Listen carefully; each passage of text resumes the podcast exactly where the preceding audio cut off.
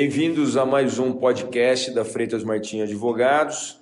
Eu, Paulo Freitas, estou hoje com o Dr. Dimas Tafelli e falaremos com vocês. Primeiramente, agradeço a todos que nos ouvem, né, por esse meio de comunicação, tentando levar para vocês aí, amigos, clientes, é, algumas coisas que são feitas aqui no nosso dia a dia e que possam agregar valor aí para vocês.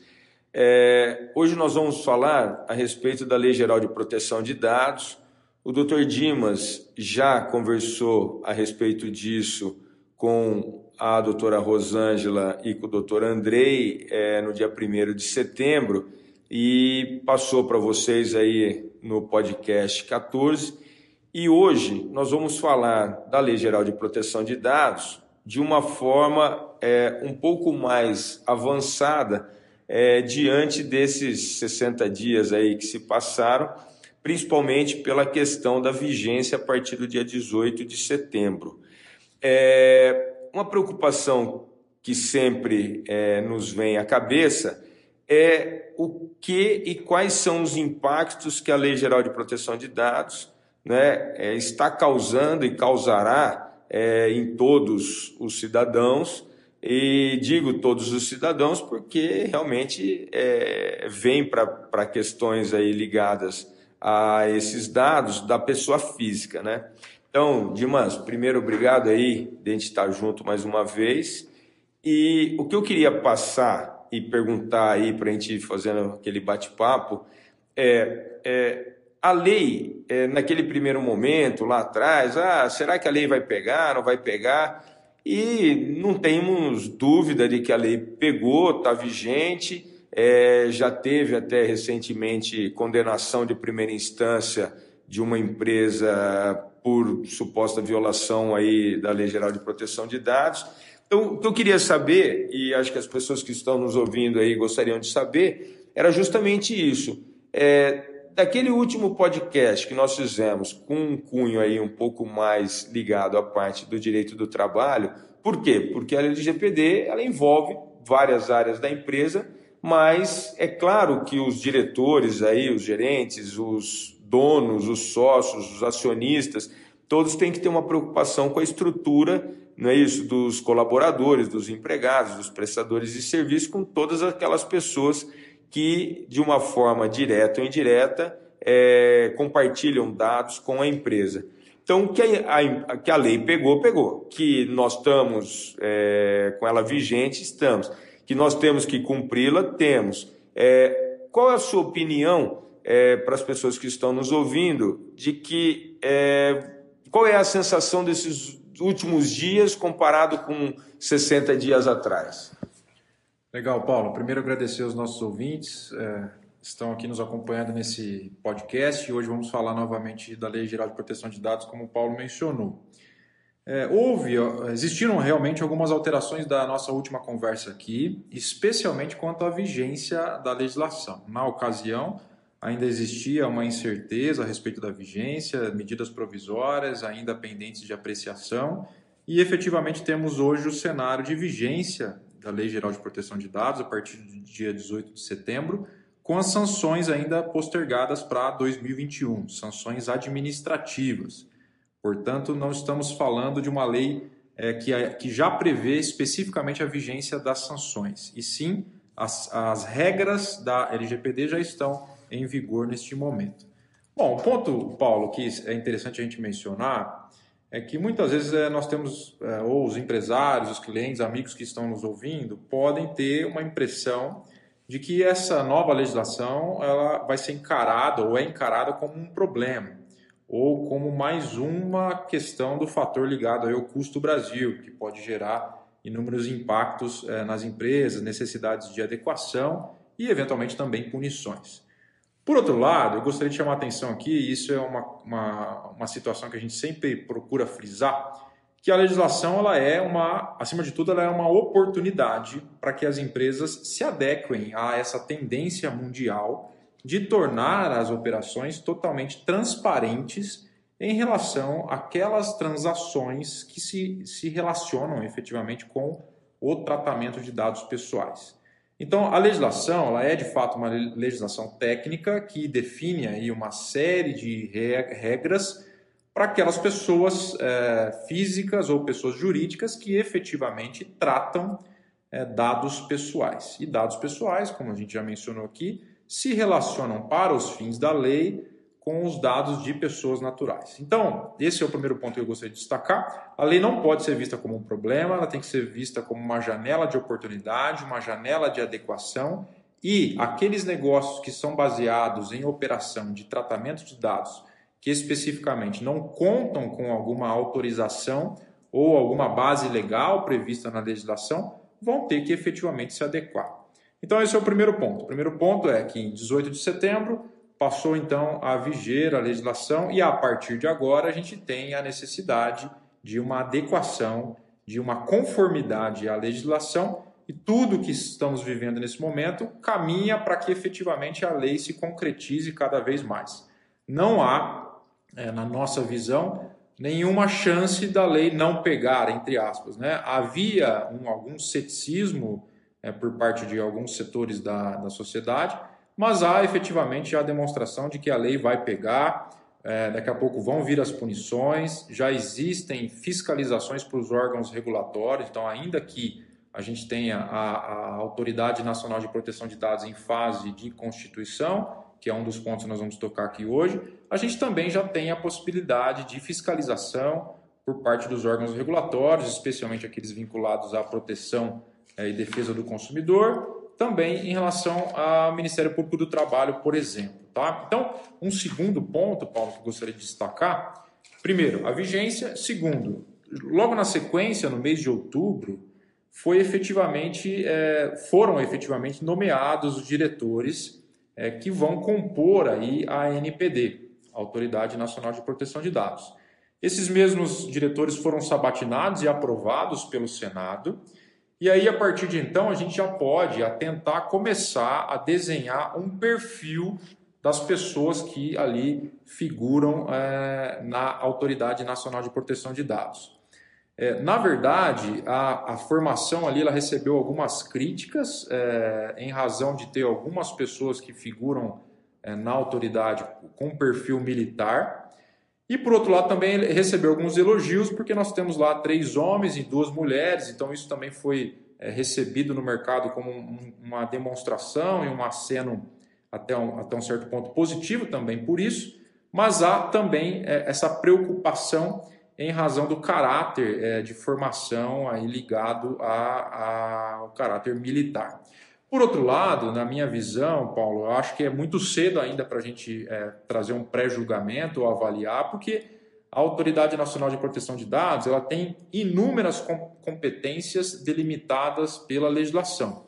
E a partir de agora, ela vai então que trazer, vai ter que trazer regulamentos, portarias e nortear né, especificamente a aplicação da legislação. Então, quando a gente é, tem em vista que a NPD, Autoridade Nacional de Proteção de Dados, tem, por exemplo, como uma das suas atribuições é, zelar pela proteção de dados pessoais, criando aí diretrizes e normas, efetivamente é prematuro a gente julgar é, é a composição da NPD, porque a gente ainda não tem a efetivação dessas diretrizes e normas. Então, a partir de então, a gente vai entender qual vai ser o perfil, qual vai ser o cabresto mais apertado ou menos apertado do que vem pela frente.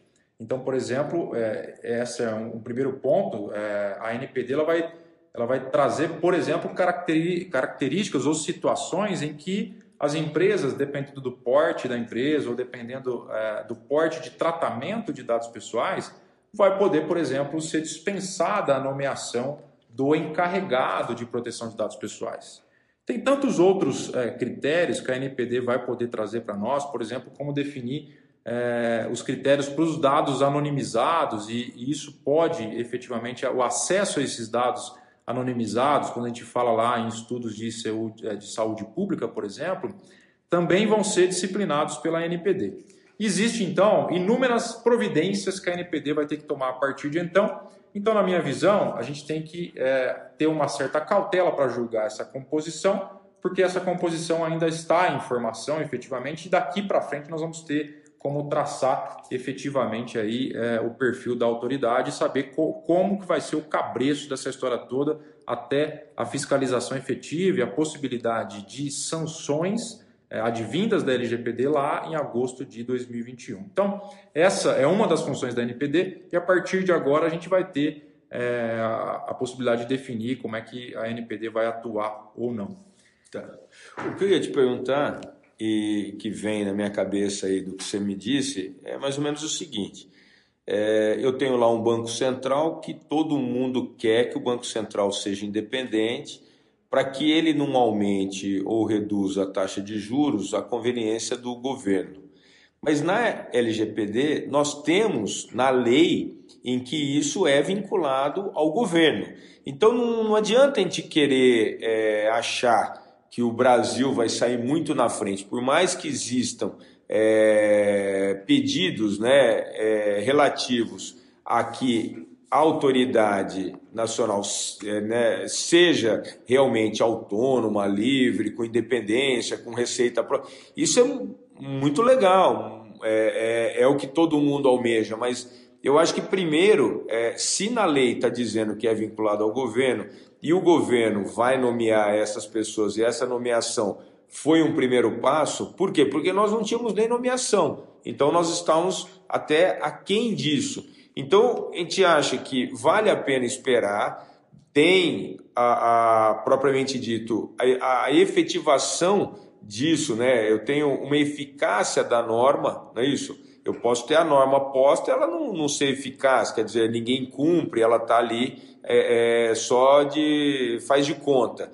Então não é isso. Pelo que nós temos sentido, pelo que nós temos visto, então seria mais ou menos isso. Quer dizer, é, os organismos internacionais eles querem que nós façamos e tenhamos aí uma autoridade nacional de uma forma independente, mas nós estamos ainda é, é, engatinhando nisso. Então, parece-nos que seria é, é, melhor né, cumprir o que está na lei, porque nós não poderíamos fazer diferente, acreditar que o governo está tomando medidas aí para resguardar e proteger a soberania, porque nós temos aí questões ligadas, salvo engano, à Estônia, né, Eslovênia, que, que tem uma questão é, ligada ao banco de dados dela, é, é, sediado em Luxemburgo, quer dizer, é, eu tenho por uma, por uma necessidade. Então, só que eu tenho é, várias informações que são é, de, uma, de um país em que estariam sendo disponibilizados e que na verdade não estão, eles estão guardados. Então, o que, que nós estamos querendo falar? É, esse banco de dados está, né, isso, vinculado ao governo, num primeiro momento, parece muito bom. É como se nós quiséssemos ter um banco central independente sem ter um banco central. Quer dizer, primeiro vamos ter o banco central, vamos montar o banco central, vamos pôr para rodar e aí nós criamos. É, não sei se, se, se, seria mais ou menos isso que eu, que eu imaginei, o que, que você tinha pensado. Na verdade, Paulo, é, é, esse é o ponto mesmo. A crítica que se faz é em relação à própria Constituição do artigo 55A da LGPD, que ela cria essa Autoridade Nacional de Proteção de Dados sem aumento de despesa e cria a NPD como um órgão vinculado à administração pública federal, integrante, portanto, da própria presidência da República. Então, há uma crítica nesse sentido em razão é, de se colocar em xeque, talvez de forma ainda precipitada, como nós mencionamos, essa possibilidade, a necessidade de uma garantia de independência desse órgão, é, dessa, dessa Autoridade Nacional de Proteção de Dados. Inclusive, a própria OCDE, que é a Organização para a Cooperação e Desenvolvimento Econômico, ela recomendou expressamente ao Brasil que tomasse medidas para garantir a independência e, é, de funcionamento e de orçamentária da, da NPD. Atualmente, como a gente está mencionando aqui, esse órgão foi criado com base nesse artigo 55A da legislação, mas vinculado à presidência da República. Isso, é, com certeza, tem uma ligação muito íntima com o próprio perfil do, é, dos diretores nomeados, como a gente mencionou no início.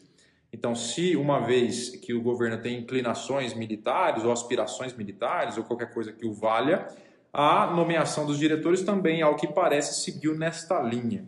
Mas como nós mencionamos, há efetivamente essa crítica em relação a se criar uma total independência é, dessa NPD, mas por outro lado é um avanço já especificamente ter a nomeação dos diretores, porque no cenário anterior a gente estava a míngua ainda de nomeação e agora a expectativa é que essa autoridade comece a funcionar efetivamente e dite aí uh, os regulamentos e, e decretos e, e maior transparência e aplicabilidade da legislação. Um ponto interessante é a gente deve tocar aqui, eu acho que faz todo sentido, a gente entender qual que é a aplicação da LGPD. O que, que a LGPD vem é, tutelar especificamente? Logicamente, a gente fala em dados pessoais, dados pessoais sensíveis, a gente tem a visão aí especificamente daqueles dados pessoais é, que podem ser considerados como dados pessoais diretos, por exemplo. Olha, nome, RG, CPF, tudo aquilo que torna a pessoa identificada de um ponto de vista assim, fácil, diretamente. Isso é um conceito de dado pessoal. Por outro lado, a gente tem também o dado pessoal indireto, que é todo aquele outro, aquele outro lado das informações que podem tornar aquela pessoa identificável. Então, ela tem uma aplicação muito grande. É por isso que a gente chama, é por isso que a lei, na verdade, é uma lei geral. Porque a aplicabilidade dela, ela é para toda aquela operação é, que trata dados pessoais. Então, o que a gente verifica no dia a dia, na prática, na consultoria com as empresas e entendendo a operação dos clientes é o seguinte: as empresas vão ser afetadas, ponto final. O que se mede é a extensão maior ou menor dessa aplicabilidade, dessa incidência da, da LGPD.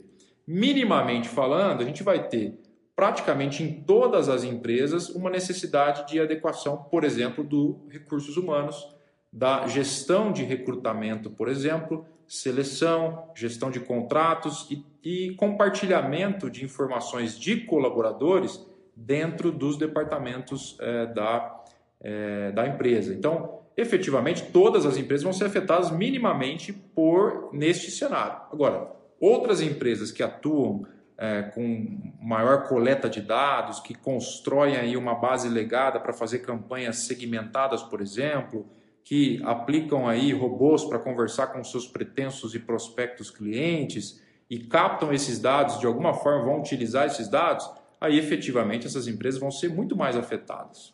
Por outro lado, também teremos aí uma, uma aplicabilidade muito grande quando a gente trata de empresas que lidam com dados pessoais sensíveis, que são, por exemplo, aqueles dados ligados à saúde das pessoas.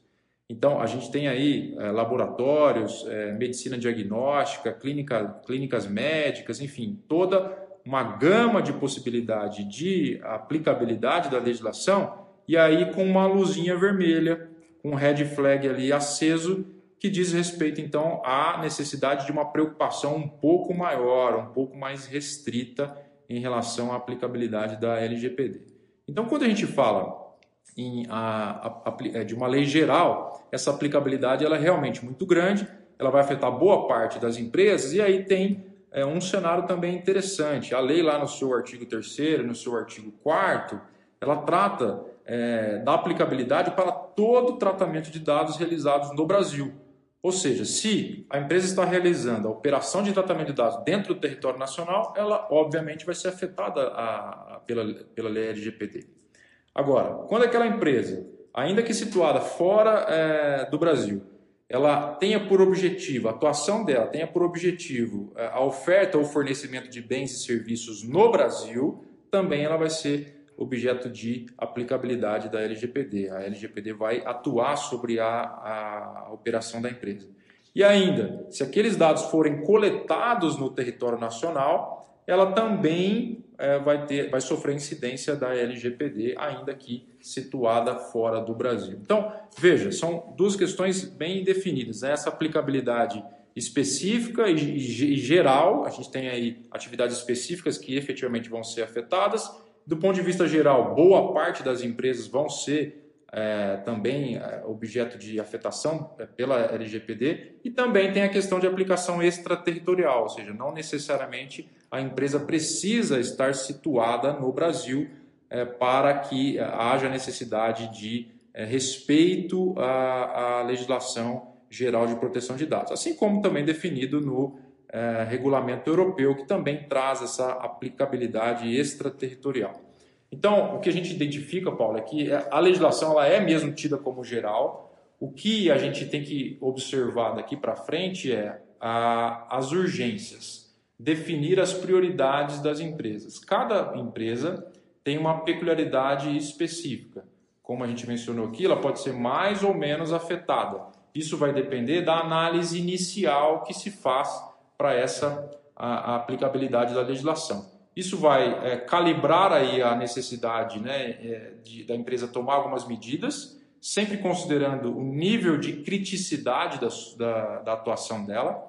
Então a gente avalia especificamente, olha, qual é a natureza dos dados que a empresa trata, quais os dados a empresa compartilha, o que ela faz com esses dados quando ela coleta esses dados. E aí efetivamente a gente passa a mapear o que, o que acontece dentro da empresa, o que ela faz com esses dados, o que ela troca de informações com terceiros, e aí sim a gente começa a desenhar um projeto é, de compliance digital em relação ao LGPD dentro dessa, desse cenário todo. Entendi. É, ó, na minha cabeça, é, você comentou agora há pouco que pode ser que o encarregado aí eventualmente seja é dispensado, né, dependendo da atividade. A gente tem que lembrar que é, nós temos lá o, os da, o, né, o dado pessoal, os dados sensíveis, esse tratamento, que é o que você acabou de falar, e aí a gente vem ali como controlador, operador, os agentes de tratamento e esse encarregado. Né? É, as pessoas que estão nos ouvindo, na cabeça delas, entre aspas, isso é um, eu que sou da empresa, alguém está fazendo por mim ou alguém vai fazer por mim, né? Tipo assim, eu sou de um departamento, vamos supor lá do, do departamento de pessoas, né, de recursos humanos, de que ligados aos colaboradores, eu acho que alguém vai fazer o trabalho que nós estamos falando aqui. Quem é que seria essa pessoa? Ah, alguém lá do TI, alguém ligado a essa parte digital. O, a pessoa do digital vai falar: olha, quem tem que fazer isso é a pessoa lá do RH. O dono, por suas vezes, né, por sua vez, ele vira e fala assim: ó, é, o meu encarregado, o meu é, sócio, o meu diretor da área. Então, na sua cabeça, é, alguém vai ter que fazer. Quer dizer, cachorro de muito dono passa fome. Se eu achar que alguém vai fazer e alguém achar que eu vou fazer, ninguém faz e fica a coisa como ela está. É, pela experiência aí dos casos que a gente tem feito, é, o que, que você orientaria é, quem está nos ouvindo? É, como é que ele operaria isso? Ó, eu chamo lá o pessoal do recursos humanos, eu chamo o pessoal da informática, eu chamo, é claro, o, as pessoas que têm poder de mando, porque isso, num primeiro momento, foi o que você falou. É, não que isso vai impactar custo, mas eu vou ter que ter um custo agregado a isso. Nós temos que ver isso por um lado bom, não é isso? É, quando e se a empresa for vendida, quando e se a empresa for auditada, quando e se a empresa passar por uma due diligence, quando eu estiver olhando essa empresa, todos esses bancos de dados é, corretamente feito, corretamente protegidos, isso eu agrego valor ao meu negócio e agrego valor é, para uma prestação de serviço, principalmente para terceiros. Nós temos que lembrar que é, esses dados, é, sensíveis ou não, eles precisam ser tratados para todas as esferas, quer dizer, para todos aqueles que vão participar dessa, dessa empresa direto ou indiretamente, que é o que a gente costuma chamar de stakeholders, né? Então, o, o, como é que você vê essas pessoas, é, o encarregado, o agente de tratamento, o operador, o controlador, como que você é, é passaria isso para essas pessoas que estão é, começando ou no meio do, do procedimento aí? Então, é, Paulo, na verdade isso é uma questão super recorrente e as empresas geralmente têm essa dúvida mesmo. Ah, a legislação está aí, tem muita gente falando um monte de coisa. E o que fazer então, né? Bom, a primeira coisa que a gente recomenda é a definição de prioridades. Não adianta querer abraçar um projeto de compliance, um projeto de adequação em todas as frentes. Muitas vezes a empresa não vai ter perna para isso. Pode ser que sim, que muitos colaboradores sejam envolvidos ao mesmo tempo em um projeto dessa envergadura. Se isso ocorrer, ótimo, cenário ideal. Agora, a realidade muitas vezes não é essa. Então, a primeira coisa que a gente tem que entender é a definição efetiva de prioridades. Tá? O artigo, é, parágrafo 2 artigo 50 da legislação, ele traz e, traça, na verdade, o que se espera que as empresas é, façam. Na verdade, ali são diretrizes que são ligadas especificamente à governança em proteção de dados pessoais. Então, muito se ouve falar de governança corporativa, a legislação nada mais trouxe do que a necessidade de implementação de um programa de governança em privacidade. Então, a legislação indica lá algumas questões que efetivamente devem ser observadas. Isso está no parágrafo 2, inciso 1 da legislação. E ali tem algumas questões técnicas que eu vou destacar aqui alguns pontos que eu entendo é, interessantes e decorrentes dessa, desse inciso da legislação. Então vamos lá, definindo prioridades. A primeira coisa que a gente recomenda é, logicamente, contar com um profissional, com uma assessoria que entenda o que está fazendo, entenda da legislação, entenda quais são as peculiaridades da legislação, é uma legislação técnica é, tem algumas coisas ainda para ser aperfeiçoadas, como a gente mencionou, mas só que efetivamente contar com um profissional que entenda deste projeto, é, de preferência entenda efetivamente também do negócio da empresa ou se cerque de informações para entender as peculiaridades da operação da empresa. Fazer um projeto no escuro sem conhecer a empresa efetivamente não vai dar certo. Então a primeira coisa é entender as peculiaridades da empresa e entender, contar com um profissional que saiba o que está fazendo. Esse é o primeiro ponto. O segundo ponto é a gente é, aqui trabalhando né, em, na definição de prioridades, elegendo aí é, critérios de criticidade, vamos colocar assim. Segundo, segunda etapa, Paulo, é, e nossos ouvintes, é contar com um comitê multidisciplinar. O que, que significa isso? Nós sugerimos que sejam é, pinçadas pessoas de vários departamentos da empresa e essas pessoas tenham conhecimento específico da operação daquele específico departamento, né? um conhecimento verticalizado das funções ali do departamento. E essa pessoa, então, de cada departamento, ela seja integrada, então, num comitê multidisciplinar que pode ser chamado, por exemplo, de comitê de governança de privacidade e proteção de dados pessoais. Lógico, isso vai depender da preferência da empresa. Esse comitê, então, ele vai ser é, criado formalmente falando, e esse comitê vai ser responsável para a atração nesse projeto, para entender como é que funciona o tratamento de dados dentro da empresa. Como consequência disso e como consequência da própria legislação, a gente também tem a necessidade, na maioria das empresas, da nomeação de uma figura é, chamada pela lei de encarregado de proteção de dados pessoais. Essa é uma figura que a legislação criou e aí a gente vai avaliar então quem é a pessoa que pode conversar com a Autoridade Nacional de Proteção de Dados, atender as requisições dos titulares e falar em nome da empresa no que diz respeito à governança de privacidade e proteção de dados pessoais. Então, esse é o primeiro ponto que eu reputo como um ponto emergencial. Se não tem isso, é melhor fazer. Já começa a identificar as pessoas, é, cria-se uma ata de, de, nomeação dessas pessoas que integrarão o comitê, nomeia-se o encarregado e dali para frente vamos criar tração é, no projeto. Tá? Daí um, uma terceira etapa é, que a gente recomenda também é que a empresa incorpore a necessidade e a identificação de uma conscientização dessa educação digital. Isso nada mais é do que incorporar algumas práticas de segurança, algumas práticas é, que sejam é, compliance perante a legislação no dia a dia da empresa, nos treinamentos da empresa, nos workshops da empresa. Então, é mais um capítulo para constar lá, por exemplo, no manual de compliance da empresa. Isso a gente vai ter, essa situação vai ter que passar, então, por uma questão de conscientização. Essa, efetivamente, é uma fase também importante, a conscientização dos colaboradores. De nada adianta ter um projeto rígido, um projeto todo colorido, bonito, salta aos olhos, cria-se até um book muito bonito do projeto de manual de compliance, mas efetivamente os colaboradores não estão em linha com esse projeto.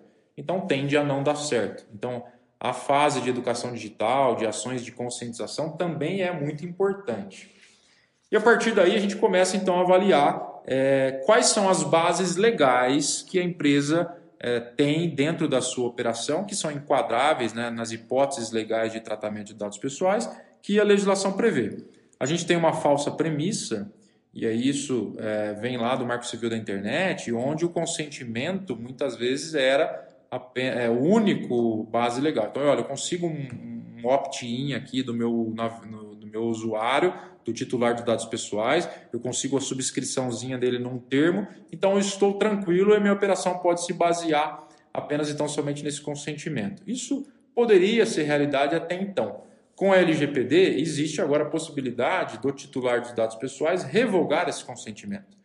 Portanto, uma operação é, fulcrada é, no consentimento, ela pode ter alguns problemas no futuro em razão dessa possibilidade de revogação do consentimento. Então, a gente não recomenda que o consentimento seja a única base legal ou a base legal de preferência, até porque isso pode é, ter alguns obstáculos daqui para frente. Mas, evidentemente, a gente também vai se deparar com algumas situações onde o titular dos dados pessoais ou até mesmo o nosso colaborador vai poder é, requerer o, o, a revogação do consentimento dele, mas a empresa vai ter uma legítima é, manifestação de negativa na revogação desse consentimento, porque a empresa, por exemplo, precisa cumprir alguma obrigação regulatória, tributária, é, fiscal ou até do ponto de vista de recolhimento de tributos é, ligados à operação de trabalho. Enfim, a empresa tem esses prazos de guarda de documentos, por exemplo, que tem que ser respeitados. Então, não necessariamente todas as revogações de consentimento, por exemplo, vão poder ser atendidas, vão dever ser atendidas, mas obviamente isso vai depender de caso a caso, né? Bom, aí partindo aí para o quinto pilar aí para definição dessas prioridades, a gente tem também a necessidade de uma adequação contratual nos instrumentos firmados pela empresa. Aí, quando a gente coloca isso, ouvintes e, e Paulo, dentro de uma linha do tempo ou dentro de uma linha de operação, a gente está falando de uma adequação contratual em todas as pontas.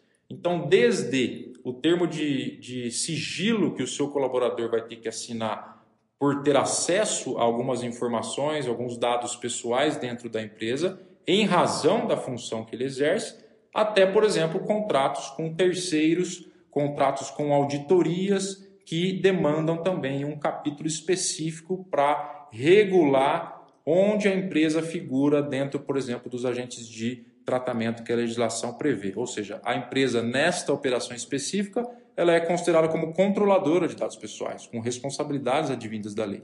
Ou, por exemplo, ela é considerada como operadora é, de dados pessoais. Ou, por exemplo, ela pode ter um misto, ela funciona em determinado momento como controladora e outro momento, por exemplo, como é, operadora de dados pessoais. Então, todas as bases contratuais das empresas têm que ser revisitadas e adequadas para esse fim.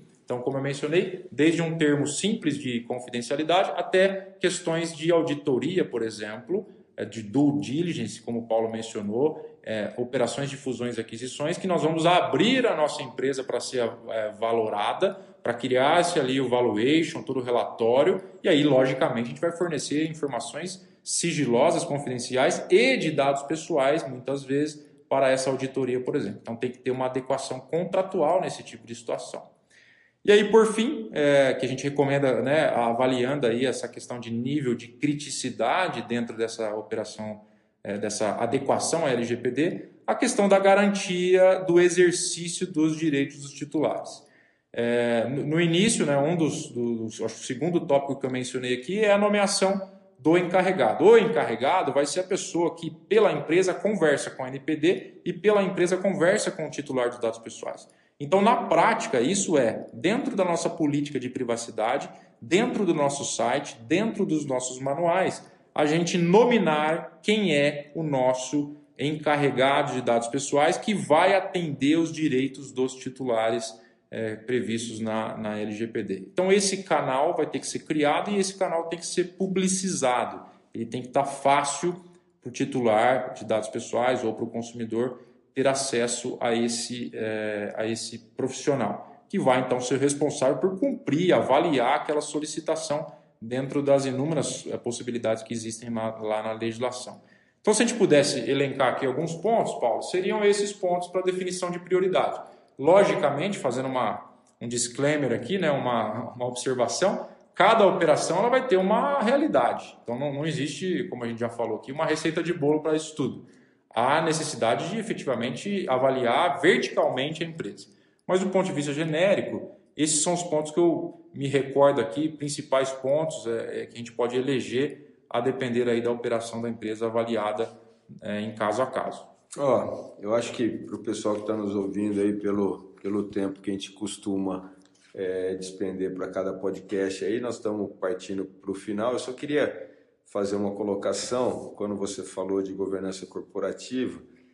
É, lá em 2001, é, eram poucos os que falavam de, de, de governança corporativa e é, eu fui fazer meu doutorado e em 2002 eu resolvi escrever sobre governança corporativa e meu orientador, não sei se em algum podcast eu já comentei isso, virou para mim, ele tinha sido da CVM, foi diretor da CVM, ele falou, oh, isso daqui não é direito, isso daqui é administração de empresa, então vai escrever sobre outro assunto.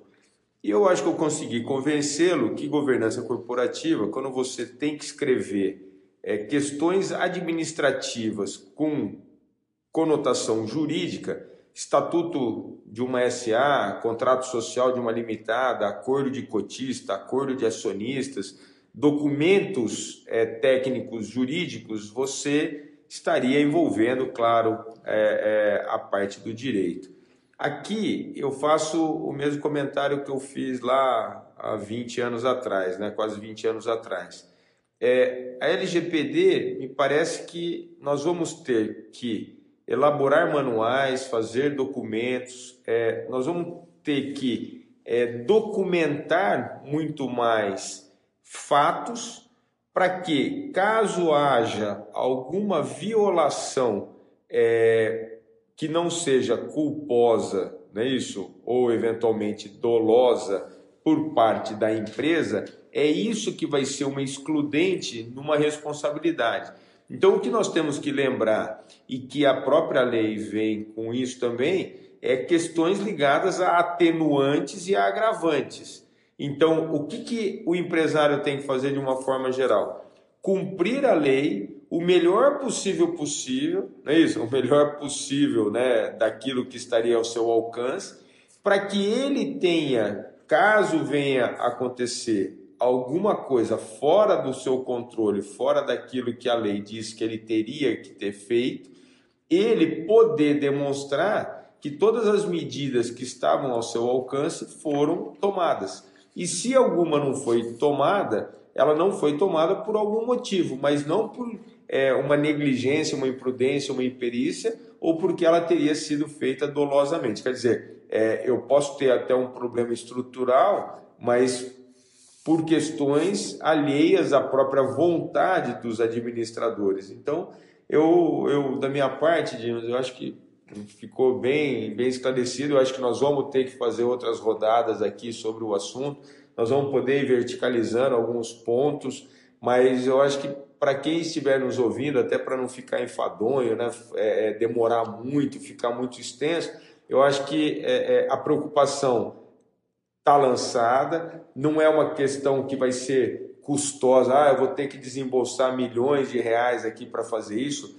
Claro, é, eu acho que saiu uma matéria do Einstein, né, que o Einstein tinha gasto, salvo engano, até uns tempos atrás aí questões de 4 milhões de reais para implementar, é, mas é uma, uma outra estrutura, dado sensível, é uma, a, a questão aí é muito mais abrangente. Mas a hora que a gente vem para um público é, não é, vinculado a dados sensíveis, e sim a dados e que esses dados podem ser tratados e podem ser estruturados com as próprias pessoas que estão dentro da empresa e algumas outras mais técnicas, né, dependendo aí do nível, é essa a preocupação que a gente tem passado para os clientes e para os amigos aí. Então, eu queria agradecer, quero ver se você quiser fazer algum comentário final aí, estamos à disposição. Obrigado. Bom, pessoal, obrigado por nos ouvir, obrigado pela audiência e complementando e finalizando, é isso mesmo. A, a LGPD é, uma, é uma lei que traz políticas de compliance e conformidade muito bem definidas. Como eu mencionei o parágrafo 2 lá do artigo 50, ele traz lá o que deve se conter, né, é, exemplificadamente, o que deve se conter nesse programa de conformidade. Acima de tudo, considero aqui um princípio basilar que é o princípio da boa-fé ligado ao princípio da boa-fé, princípio da transparência. Então a empresa tem que ser transparente e sempre considerando o que a gente chama no juridiquês de autodeterminação informacional, que nada mais é que dar o poder para o titular dos dados pessoais saber o que está sendo feito com os dados pessoais dele e decidir o que vem pela frente. Bom, é isso. Voltamos em breve. Obrigado pela audiência. Forte abraço a todos aí. Obrigado, Dimas. Forte abraço para todo mundo. Um abraço, pessoal.